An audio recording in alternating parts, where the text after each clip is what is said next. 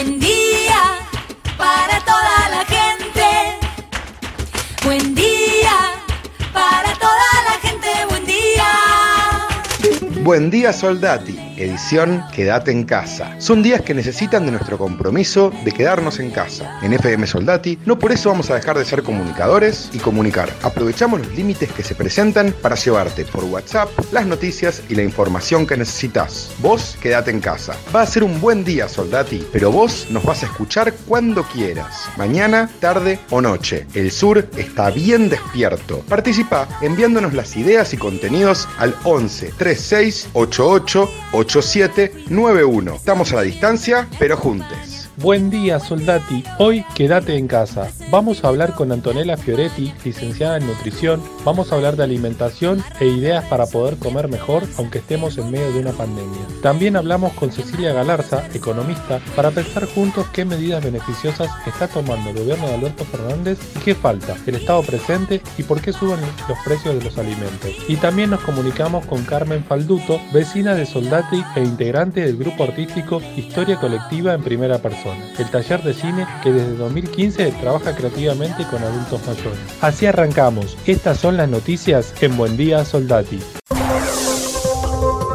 El proyecto de emergencia económica de Horacio Larreta ingresó a la legislatura. El proyecto habilita el congelamiento de salarios, el pago escalonado y pone en peligro los contratos de asistencia técnica. El proyecto de ley no establece ninguna herramienta de control en las compras, le quita potestad a la legislatura y anula la obligación de publicar en el boletín oficial. Luego de barbijos comprados con sobreprecios y vencidos, la reacción es menos control. 13 contagiados de coronavirus en la Villa 31. A pesar de las obras de urbanización llevadas a cabo por el gobierno de la ciudad de Buenos Aires en el barrio Carlos Mujica, algunos problemas estructurales complican la situación actual. El hacinamiento, la autoorganización de las vacunas, el hambre, basurales como fuente de comida y de cartón, escasos kits de salud, el riesgo eléctrico, la falta de agua y el problema de la lluvia. Además, la violencia policial complica en el barrio. El nuevo protocolo para el transporte público. El gobierno dispuso un nuevo reglamento para las empresas de transporte automotor. Las pautas mínimas de higiene y prevención incluyen la señalización de la distancia social en las paradas, la toma de temperatura de choferes, la provisión de alcohol en gel y el uso obligatorio de barbijo. Se fija una frecuencia de entre 10 y 15 minutos.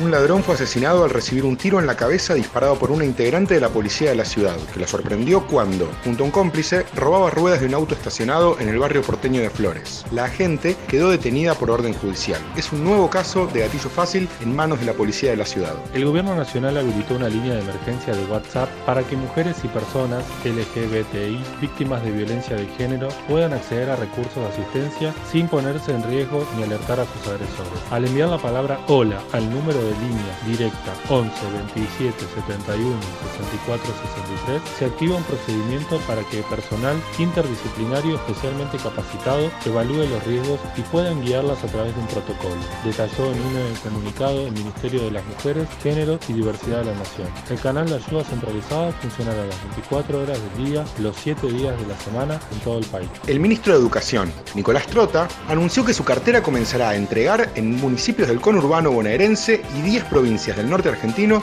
unas 135.000 netbooks y tablets, con el objetivo de facilitar a estudiantes el acceso a la tecnología y trabajar para reducir la brecha digital. Se trata de los equipos que fueron encontrados en febrero en un depósito del correo argentino, donde el gobierno de Cambiemos los había abandonado desde 2016 cuando cerró el plan Conectar Igualdad. El gobierno bonaerense prorrogó por 90 días los vencimientos de las licencias nacionales de conducir que hayan operado u operen entre el 15 de febrero de 2020 y el 15 de junio, ante la extensión del aislamiento social obligatorio dispuesto para evitar la propagación del coronavirus. Paca Paca estrena Corona Dudas, una serie de 11 micros a cargo de la bioquímica y escritora Paula Bombara, donde contesta dudas que hicieron chicos y chicas sobre el COVID-19 para obtener información clara y precisa para ellos, ellas y sus familias. El delantero colombiano Sebastián Villa, figura de Boca Juniors, fue denunciado penalmente ayer por violencia de género por su pareja, Daniela Cortés, quien difundió imágenes a través de las redes sociales. El abogado Fernando Burlando, representante de la joven, explicó a Telam que la denuncia fue tomada por personal de la Fiscalía de Esteban Echeverría a cargo de Verónica Pérez en la casa de la víctima. Se lo acusa de amenazas, violencia de género y lesiones y se pidió una restricción de acercamiento, agregó el abogado, quien dijo que se dio intervención por el caso a la coordinadora de género del gobierno bonaerense. Hoy se realizará la tercera entrega de bolsones de comida a estudiantes de las escuelas del barrio. La escuela 21 estará abierta desde las 9.30 para retirar la comida y tareas.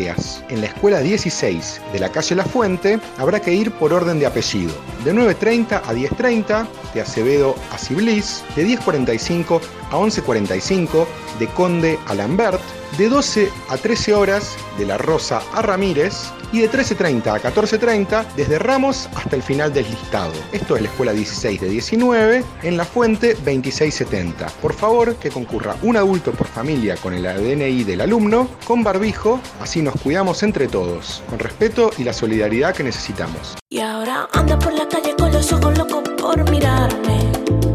Que te toque por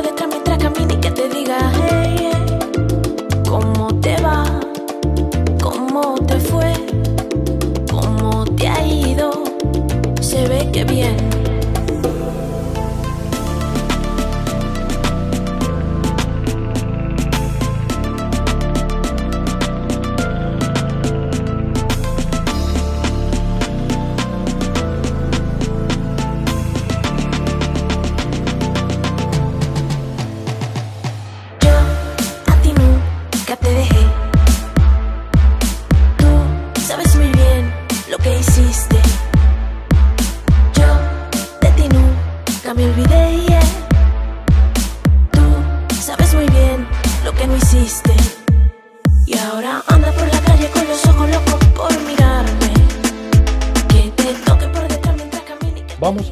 Alimentación pero también de nutrición. Para eso, del otro lado está Antonella Fioretti, licenciada en nutrición de la Escuela Popular de Salud Comunitaria del Hormiguero. ¿Cómo agravó la situación actual la crisis alimentaria argentina?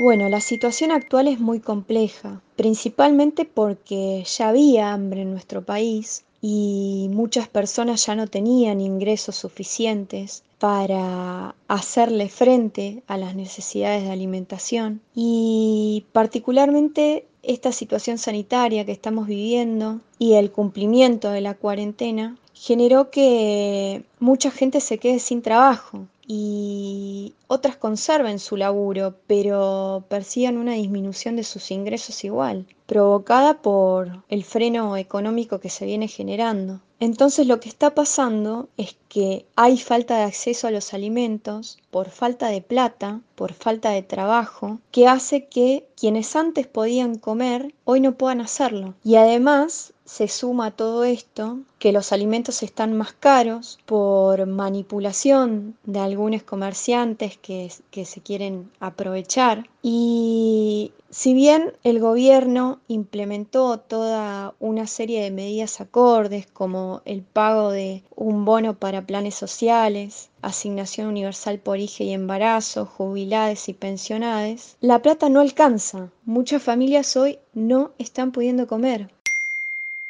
¿Qué evaluación haces del programa de la tarjeta alimentar? Creo que todos estamos de acuerdo que alimentarse es un derecho, que comer es un derecho. Y esta tarjeta alimentar que fue implementada por nuestro gobierno actual y que tiene como objetivo mejorar la alimentación de muchos argentinos y argentinas y también de poder garantizar el acceso a la canasta básica de alimentos, eh, tiene algo muy particular y es que permite hacer un eh, relevamiento de cómo está funcionando el programa y también a partir de este relevamiento obtener información acerca de la alimentación que están teniendo las personas actualmente, con la finalidad o con el objetivo de eh, ir generando modificaciones de los consumos de alimentos llamados no recomendados hacia el consumo de alimentos recomendados o saludables. Pero creo que lo más importante del programa y una gran, gran ventaja es que la implementación de la tarjeta haya comenzado antes de la emergencia sanitaria que estamos viviendo. Y bueno, inclusive ahora se tomarán otras medidas en el marco de esta pandemia, como la situación social se complejizó y la pobreza aumentó. Esta semana se va a realizar un refuerzo para quienes sean titulares de la tarjeta de 4 mil pesos para familias que tengan un IGE y de 6 mil pesos para familias que tengan dos o más hijes y poder garantizarles de esta forma el acceso a la alimentación. Además, se suman otras medidas eh, que son las de aumentar las partidas para la asistencia alimentaria en comedores escolares, en comedores comunitarios y en merenderos. ¿Cómo hacemos para comer sano en tiempos en donde cuesta comprar alimentos? Me parece clave acá poder retomar los conceptos de alimentos recomendados y alimentos no recomendados del programa de la tarjeta alimentar, porque eh, lo que hace es fomentar eh, o impulsar a evitar comprar los alimentos no recomendados, que son las gaseosas y las bebidas azucaradas, son los snacks, galletitas, golosinas, embutidos, y al momento de comprar poder elegir alimentos recomendados o saludables que eh, hacen referencia a alimentos frescos o alimentos que están procesados pero muy poco, como son las frutas y verduras, carnes y huevos, lácteos, legumbres, cereales, aceites, infusiones. Entonces creo que ya que estamos en casa, podríamos intentar de a poco ir modificando algunos hábitos que influyen negativamente en nuestros cuerpos. Por ejemplo, evitar el consumo de gaseosas y bebidas azucaradas y tomar más agua. Y, y si vamos a comprar esos productos, utilizar ese dinero en frutas y verduras que sabemos que es muy importante comer. También podemos, en lugar de comprar galletitas que son productos industrializados, que tienen colorantes, aditivos, conservantes, comenzar a hacer preparaciones caseras como budines, panes, galletitas. Eh, otra modificación que podríamos hacer es comenzar a comprar legumbres además de fideos y arroz, eh, ya que bueno, son muy rendidoras, son económicas, son muy nutritivas y se pueden lograr preparaciones muy ricas, la verdad. Y por último, y muy importante, comenzar a reducir el consumo de azúcar y sal. Una forma de hacerlo es no agregarle más sal a las comidas de la que ya tiene o condimentar más las comidas para tener que ponerles menos sal. Y en cuanto al azúcar, bueno, si tomas mate dulce hay que empezar a aflojarle, eh, por lo menos comenzar a reemplazar los mates de la mañana o los mates de la tarde por mate amargo. Y lo mismo para las infusiones como té o café, empezar a reducir las cucharadas de azúcar que les agregamos. Ella fue Antonella Fioretti, licenciada en nutrición de la Escuela Popular de Salud Comunitaria de El Hormiguero, en comunicación con FM Soldati 91.3.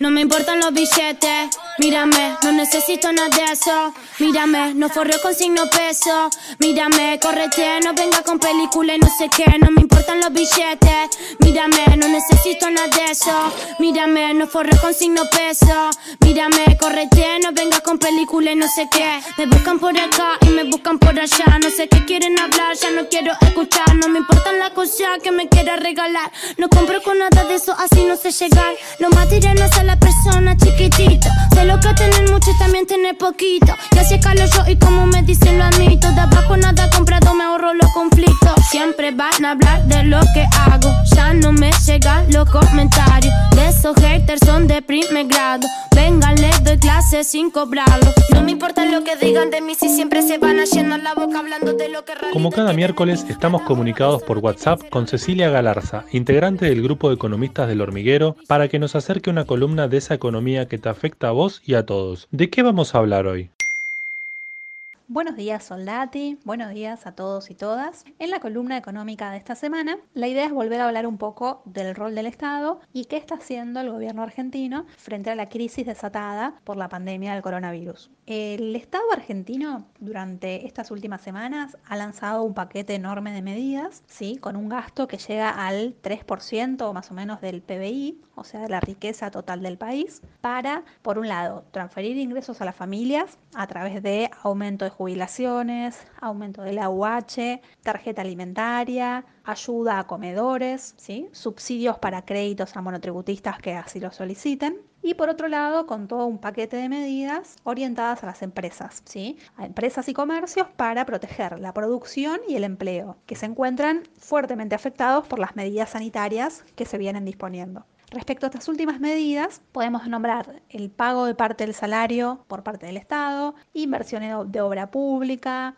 una garantía que otorga el Estado para que las empresas puedan tomar créditos en los bancos, medidas destinadas a parques industriales, ¿sí? todo un conjunto enorme de medidas que representan una gran cantidad de gasto. Ahora bien, cuando escuchamos en los medios que el Estado gasta mucho, en general se habla de que hay que recortar ese gasto y de que nuestros acreedores, las personas a las que le debemos, por ejemplo, cuando le debemos al FMI o cuando le debemos a inversores extranjeros, lo que estos organismos y personas reclaman es que el Estado gaste menos y acomode sus cuentas. Bueno, si miramos qué está pasando en el mundo hoy en día, nos encontramos con que algunas potencias mundiales, como Francia, Reino Unido, Alemania, han lanzado paquetes similares a los de la Argentina, e incluso mucho más grandes, como en el caso de Estados Unidos, con paquetes fiscales, con paquetes de gasto para sostener la economía, que en algunos casos superan el 14% del PBI.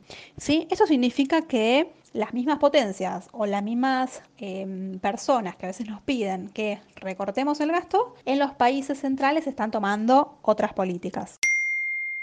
Entonces, ¿qué medidas faltan? Bueno, y dentro de las medidas que faltan o que todavía necesitan más controles, vamos a encontrar, por ejemplo, el aumento desmedido de alimentos. ¿sí? Alimentos y bebidas viene subiendo en los últimos meses mucho más que el resto de los bienes que mide el INDEC, ¿sí? que es el Instituto Nacional de Estadísticas de la Nación, y que nos dice y refrenda lo que ya sabemos en el día a día cuando vamos al supermercado, que es que alimentos y bebidas producto de la pandemia, están subiendo desproporcionadamente. Eh, si bien el gobierno lanzó un programa de precios máximos, ¿sí? para que los productos no se puedan vender a más de un precio, eh, los controles no están funcionando del todo bien y nos encontramos con aumentos que se refrendan todos los días. Si bien se delegó en municipios el control de estos aumentos, todavía en el día a día nos encontramos con problemas en este sentido. Después, por otro lado, encontramos que los créditos que nombramos que tienen que dar los bancos a las pymes, ¿sí? a las pequeñas y medianas empresas y comercios, están teniendo muchas trabas. O sea, los bancos no están otorgando los créditos que el gobierno sancionó que deberían dar. Con lo cual, se espera que el gobierno pueda avanzar en nuevas medidas para que estos créditos se hagan efectivos y estas empresas puedan acceder a ese dinero para pagar sueldos o mantener sus empresas. Respecto a los monotributistas, eh, solo las categorías más bajas están dentro del ingreso familiar de emergencia, o sea, en este cobro de los 10 mil pesos por mes. Y para el resto, eh, la única medida disponible es un crédito a tasa cero. O sea, se le presta una cantidad de dinero y devuelven ese dinero sin interés. Bueno, muchos de los monotributistas están reclamando que se los incluya dentro del ingreso familiar de emergencia por la suspensión de sus actividades, dado el parate económico y las consecuencias de la crisis. Y por último, eh, necesitamos que se garantice el acceso a Internet como un servicio esencial. ¿sí? Esto en línea con el proyecto presentado por Maru Bieli en la legislatura porteña. Encontramos que hay muchos pibes y pibas que no pueden realizar sus tareas por falta de conectividad en los barrios. ¿sí? Que no tengan Internet está cercenando su derecho a estudiar y la posibilidad no solo de hacer tareas para, para las niñas, sino también para anotarse a beneficios que está dando el Estado, como el ingreso familiar de emergencia o beneficios sociales, en los que uno tiene que anotarse por Internet. Em, y en línea con esto último, podemos agregar la entrega de notebooks, que el plan Conectar Igualdad vuelva y vuelva con más fuerza para poder garantizarnos a todos la conectividad y el derecho a la comunicación y al recibir información. Pero ¿cómo es que no dejan de subir los precios de los alimentos? ¿Cuáles son los motivos? A ver, los precios de alimentos y bebidas están influenciados. Por un lado, porque los supermercados y almacenes están dentro de los servicios esenciales y nunca vieron cerradas sus puertas. Entonces, al iniciarse el aislamiento preventivo social y obligatorio, tuvieron, vieron aumentada su demanda. ¿sí? Cuando aumenta mucho la demanda, los precios tienden a subir.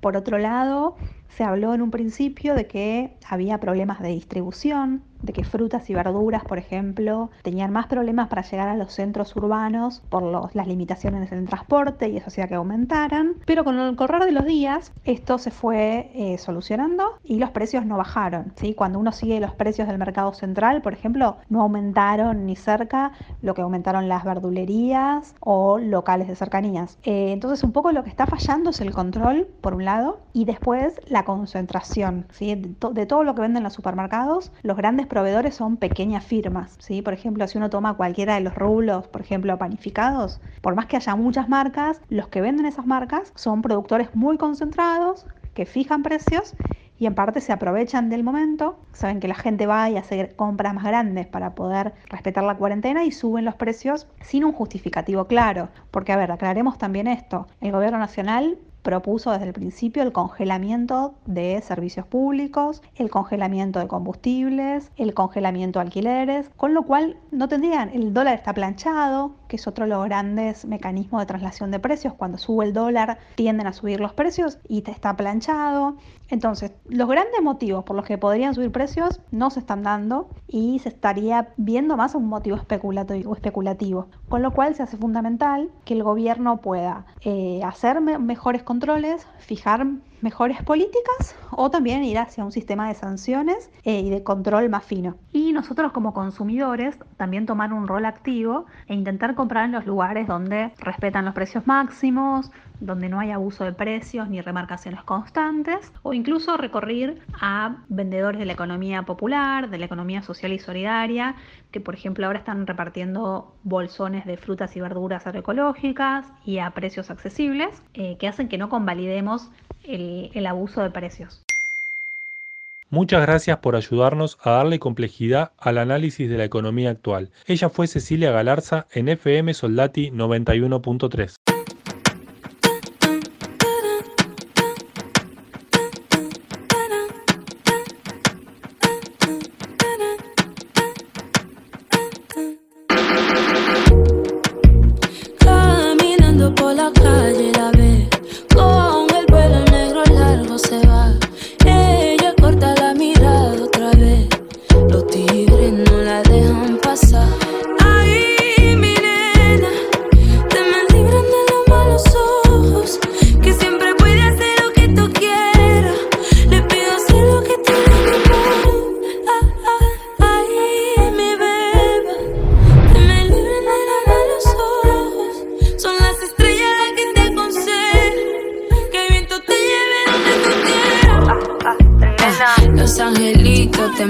te manda. Lo pido al cielo, le pido, le pido. Los angelitos te mando, te mando. Le pido al cielo. Vamos a hablar con el grupo artístico Historia Colectiva en primera persona, el taller de cine que desde 2015 trabaja creativamente con adultos mayores en el barrio de Parque Patricios, en el sur de la ciudad de Buenos Aires, promover y contribuir al desarrollo colectivo de los adultos mayores. Estamos en comunicación con Carmen Falduto, integrante del grupo y también vecina de Soldati. Contanos más, ¿qué es Historia Colectiva en primera persona?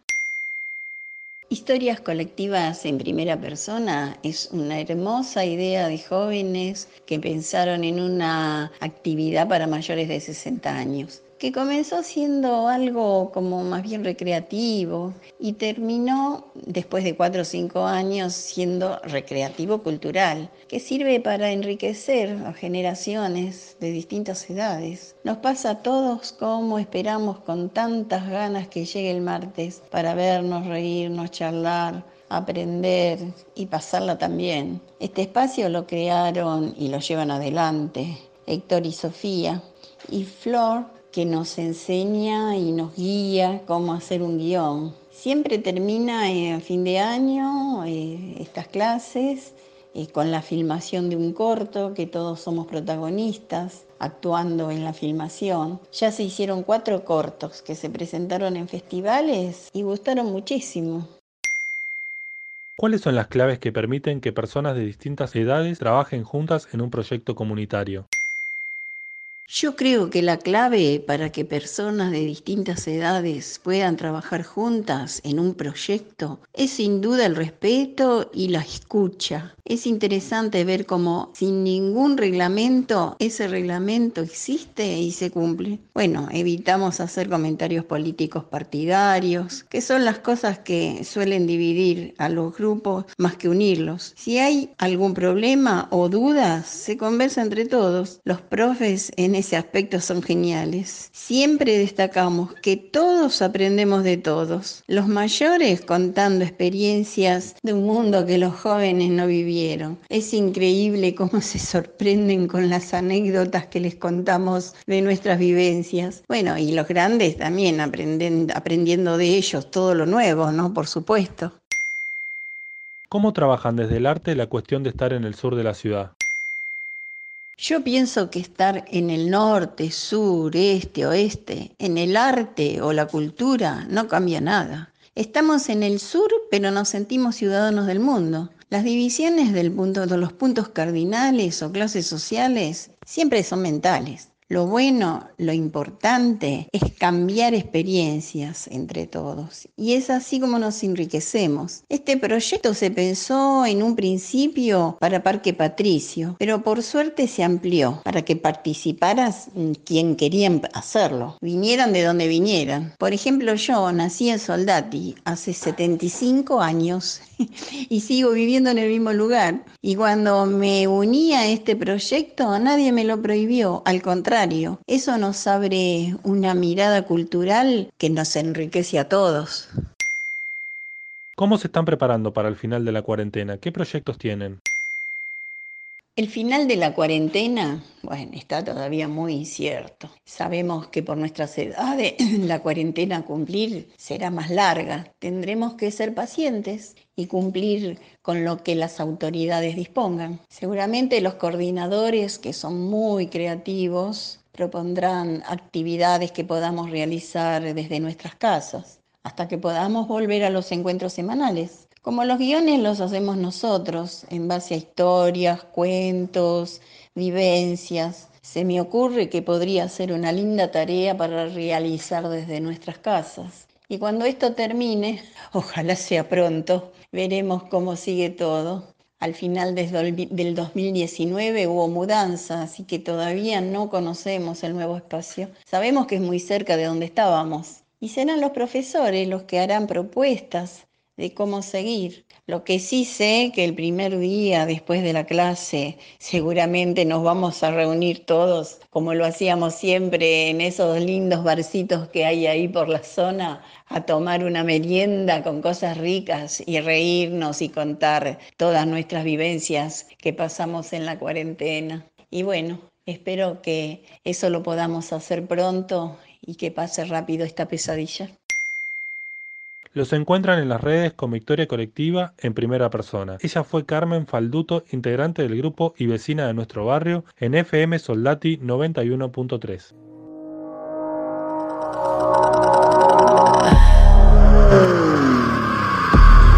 Mueve el cielo para mí, está bien por mí, que no haya nada. Eso fue Buen Día Soldati, edición Quédate en casa en FM Soldati. Participa enviándonos las ideas y contenidos al 11 36 88 87 91. Estamos a la distancia, pero juntes.